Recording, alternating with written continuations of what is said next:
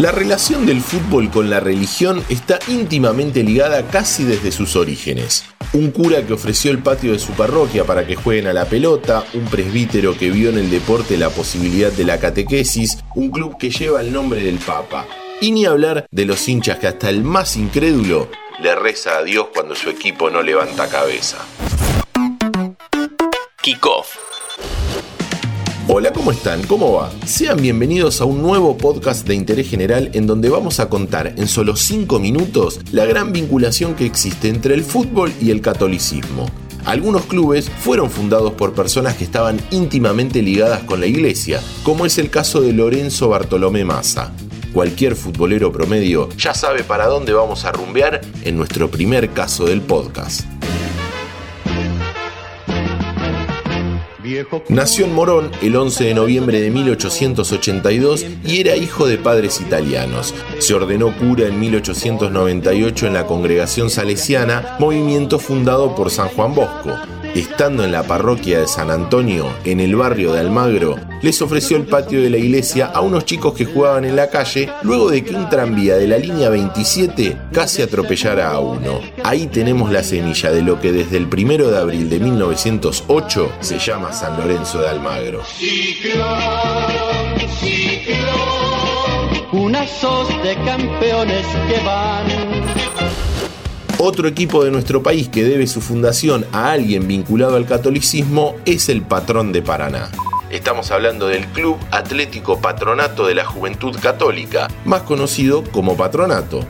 Ya en el mismo nombre deja todo más que claro. Pero ¿cuál es la historia? El club fue fundado el 1 de febrero de 1914 por el presbítero Bartolomé Grela. Grela fue un sacerdote italiano, profesor en el seminario, que vio al fútbol como un puente para acercar a los chicos y sus familias a la catequesis.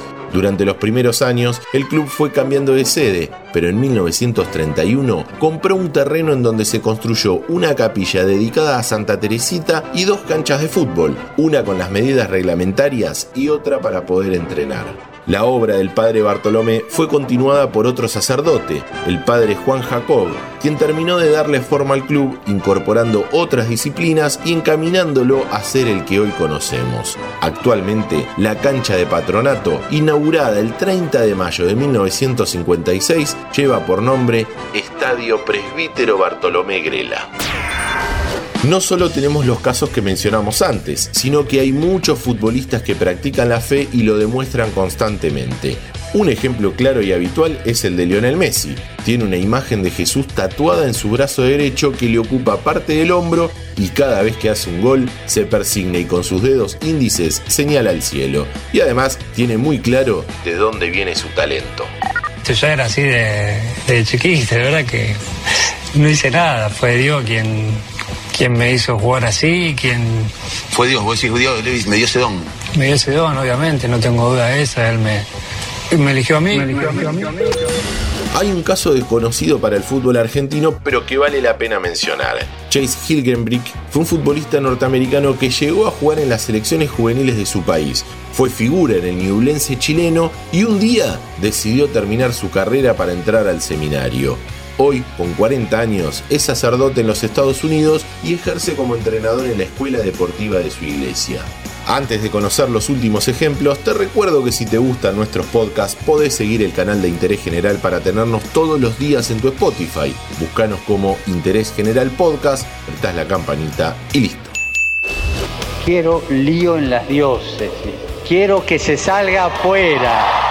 La frase que acabamos de escuchar es la que inspiró a Jorge Ramírez para fundar al Deportivo Papa Francisco. El equipo fue inscrito en la Asociación del Fútbol Argentino y debutó en marzo de 2014 en la Liga Lujanense. La camiseta tiene los colores amarillo y blanco similares a la bandera del Vaticano.